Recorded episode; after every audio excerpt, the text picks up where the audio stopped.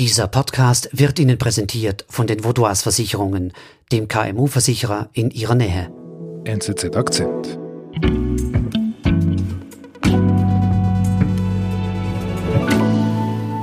Christian, wir haben ja vor gut einem Monat haben wir ja schon mal miteinander gesprochen, kurz nach der Explosion in Beirut. Da hat ja die ganze Welt hat ja auf den Libanon geblickt. Und am Ende des Gesprächs hast du etwas gesagt, das ist mir sehr stark geblieben. Die Leute wollen weg. Ist das immer noch so, dieses Gefühl dort? Das ist immer noch so und das wird vielleicht äh, noch stärker werden. Seit einem Jahr diese Wirtschaftskrise ist sehr tief hier. Die Mittelschicht ist hier fast gänzlich verarmt und weil die Hoffnungslosigkeit eben jetzt immer größer wird, äh, fangen jetzt Menschen schon an, illegale Wege zu suchen. Per Boot riskieren sie die gefährliche Überfahrt nach Zypern und das hat hier in den letzten Wochen auch zu großen Tragödien geführt. Jetzt wollen viele Libanesen verzweifelt nach Europa, mit dem Boot nach Zypern in die EU.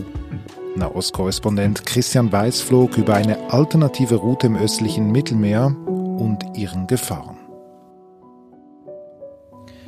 Die Geschichte spielt in Tripoli, das ist die zweitgrößte Stadt im Libanon. Es ist ungefähr 80 Kilometer nördlich äh, von Beirut, schon fast an der syrischen Grenze. Auch eine Hafenstadt, so wie Beirut auch, aber viel konservativer und ärmer.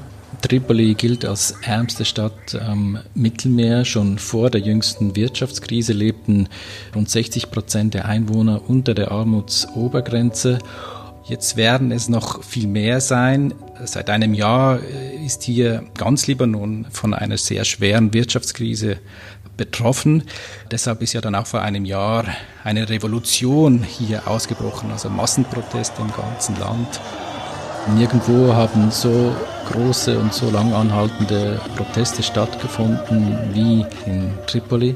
Von dem ist aber nicht mehr viel zu spüren. Die, die Menschen wollen wollen weg und äh, vor allem die Leute aus den Armutsquartieren. Ja, und dort eben im, im Osten der Stadt, in diesen Armutsquartieren, lebt äh, Nasir mit seiner Familie, der verkauft Kaffee auf der Straße. Also mit Kannen ist er unterwegs und verkauft becherweise. Zumindest hat er das bis vor kurzem getan. Früher hat er den bis vor einem Jahr für 500 libanesische Pfund äh, verkauft. Mittlerweile kann er den nur noch für, also müsste er das Vierfache verlangen, 2000. Die Währung ist zerfallen und weil Libanon äh, praktisch äh, die Mehrheit seiner Produkte importieren muss, also auch Kaffee, steigen auch die Preise. Das heißt, er muss den Kaffee viel teurer einkaufen. Und weil alle Leute aber auch ärmer geworden sind, also auch seine Kunden, kann er den Kaffee eigentlich nicht mehr verkaufen. Und auch seine Familie, die hat drei Töchter und einen kleinen Sohn hatte er bis vor kurzem, äh, konnte er eigentlich nicht mehr ernähren. Ja, und eben dieser Nasir hat mich dann äh, mitgenommen, eingeladen zu sich nach Hause, äh, respektive in die Wohnung seiner Schwiegereltern, wo er nun wohnt, mit seiner Frau Zeynab zusammen und seinen äh, drei Töchtern. Vor allem Zeynab hat mir dann diese äh, tragische Geschichte erzählt, warum sie jetzt eben bei den Schwiegereltern wohnen, wie sie den Entschluss gefasst haben, mit einem Schmugglerboot von Tripoli 160 Kilometer übers Meer nach Zypern zu fahren und der Misere in Tripoli zu entkommen.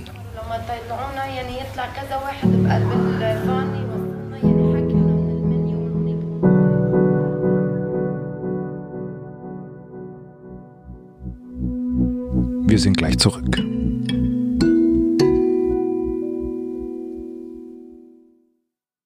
Sie, Ihre Mitarbeitenden und Ihr Unternehmen sind jeden Tag auf einen verlässlichen Partner angewiesen. Dank der lokalen Verankerung kennen wir bei den Vaudois Versicherungen Ihre Bedürfnisse und können Ihnen flexible, maßgeschneiderte Versicherungslösungen anbieten. So können Sie Ihrem Unternehmergeist freien Lauf lassen.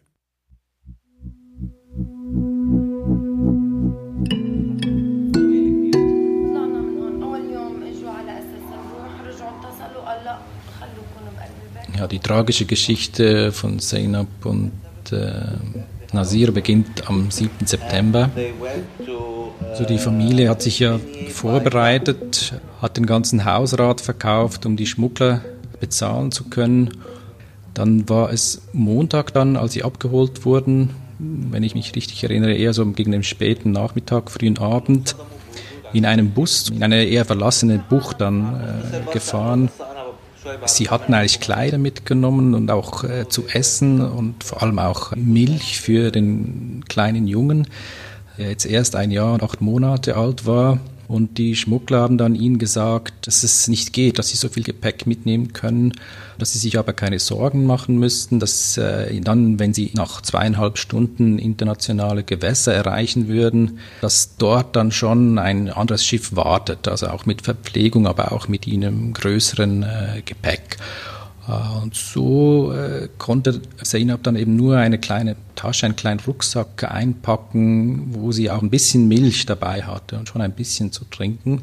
Und so sind sie dann losgefahren, eng zusammengepfercht. Also es waren dann über 40 Leute in einem kleinen Schiff. Und äh, wie sie mir erzählt hat, haben sie sich dann halt verfahren. Und das Essen und das Trinken und das Benzin ging relativ schnell aus. Und äh, anstatt dass sie nach zehn Stunden irgendwann Zypern erreicht hätten, sind sie dann irgendwann mitten auf dem Meer gewesen, ohne Essen und Trinken eben.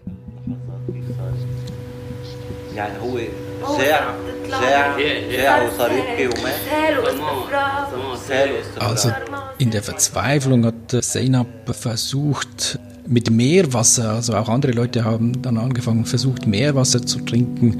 Und dann hat sie versucht, eine Flasche zu machen für den Kleinen mit, Milchpulver und Meerwasser, aber er hat es natürlich nicht getrunken. Und irgendwann hat er sich auch nur noch übergeben. Und man muss sich vorstellen, es ist ja auch jetzt noch ziemlich heiß hier, also den ganzen Tag in der brütenden Hitze.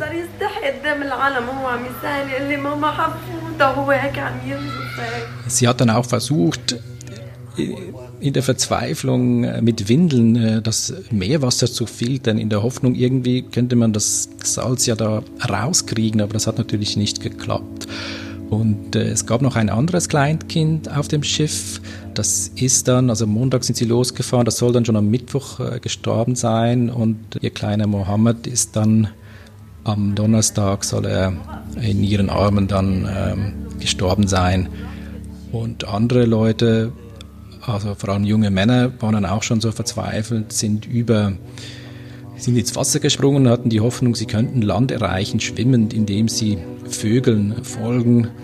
Äh, die meisten von ihnen, es gab eine Ausnahme, die sind aber ertrunken und äh, in den letzten Wochen wurden äh, hier in Libanon regelmäßig tote Menschen, also Leichen, angeschwemmt an der Küste. كان كان معكم عبيدة عبيدة لأنه كان حامل قطع حليب Also Christian, ähm, Zainab und ihre Familie waren vier Tage auf offenem Meer in der Hoffnung, dass sie Zypern erreichen. Haben sie es dann nach Zypern geschafft?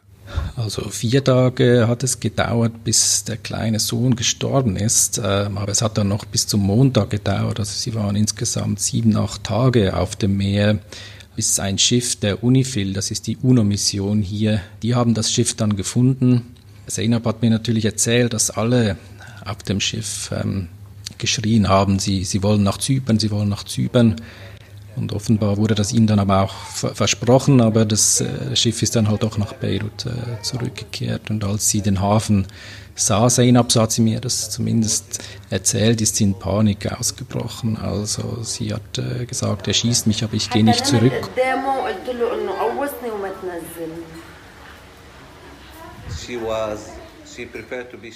Und was mich auch noch beeindruckt, vielleicht ein bisschen verstört hat, ist, sie hat diese Geschichte auch sehr vielen, nicht nur mir, ich war nicht der einzige Journalist, der mit ihr gesprochen hat. Also sie hat diese in diesen Tagen immer wieder an Journalisten erzählt und ist natürlich hat das immer wieder durchgemacht.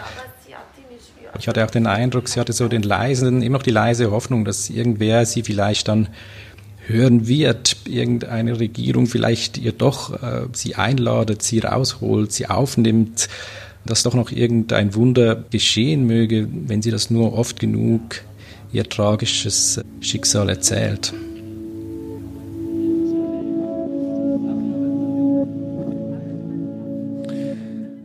Zeynep hat ja versucht, über, über das offene Meer nach Zypern zu gelangen und dann natürlich wäre sie im EU-Raum. Jetzt ist jetzt diese Route über Zypern die neue Route von den Flüchtlingen aus dieser Region? Ich glaube, äh, es ist zu früh davon zu sprechen. Äh, zum einen ist der Weg, also der von, von Tripoli nach Zypern, das sind 160 Kilometer, das ist äh, ziemlich weit und das bisher funktioniert eigentlich auch die zusammen. Es gibt ein Abkommen zwischen Zypern und äh, Libanon. Mehrere hundert, über 200 Migranten, die versucht haben, die Überfahrt in den letzten Wochen zu machen, wurden auch schon wieder zurückgeschafft. Das hat natürlich eine, eine abschreckende Wirkung, dass die libanesische Regierung hier bisher doch die Flüchtlinge auch wieder äh, zurücknimmt und dass es doch eine Art, äh, eine, eine Zusammenarbeit hier, hier noch gibt. Aber wie soll ich sagen, ich glaube, jetzt mittelfristig muss man sich nicht äh, Sorgen machen, dass äh, hier eine äh, vergleichbare Flüchtlingsströme wie 2015 über die griechischen Inseln äh, stattfinden könnten. Aber es ist alles angerichtet hier für eine größere Fluchtbewegung und äh, es gab eigentlich auch, äh, es gibt Berichte, dass der ehemalige Außenminister hier, Gibran Bassil, äh, dem französischen Präsidenten Emmanuel Macron ähm, bei seinem Besuch nach der Explosion in Beirut gesagt haben soll, sie hätten hier eineinhalb Millionen syrische Flüchtlinge aufgenommen, seien gastfreundlich gewesen, aber wenn der Libanon hier zerfällt, dann könnten die vielleicht auch nach Frankreich oder nach Europa, also zu euch kommen, so hat er es eigentlich gesagt. Und das ist natürlich ein unterschwelliges Druckmittel der hier, der, der Elite hier, äh, dass man sie nicht alleine mit ihren Problemen äh, lassen soll. Aber die Leute selber, die wollen weg. Also die Leute, die wollen weg. Äh, Zeynep hat mir selber gesagt, äh, sie und auch ihre Tochter, die würden wieder gehen, wenn sie sich irgendwie das wieder mal leisten könnten, ähm, eine Überfahrt äh, zu bezahlen. Sie sehen einfach keinen anderen Ausweg. Und hier, also mit wem ich auch rede, ob es auch von der Mittelschicht ist oder ähm, ärmer, reicher, alle wollen jetzt eigentlich weg. Die Ausnahme natürlich äh, ältere Leute. Für sie ist es natürlich schwierig, einen Neuanfang nochmal zu wagen. Aber so mal diese Leute, die noch einen guten Teil ihres Lebens vor sich haben und vor allem auch Kinder haben, für die sie eine bessere Zukunft wünschen, die wollen hier alle weg. Also das ist ja auch etwas, was Zainab und Nasir mir gesagt haben und auch andere. Es geht vor allem auch um die Kinder. Sie sehen keine Zukunft hier für die Kinder und dann wagen sie eben auch solche riskanten Überfahrten, obwohl sie damit äh, das eigene Leben, aber auch das Leben ihrer Kinder aufs Spiel setzen.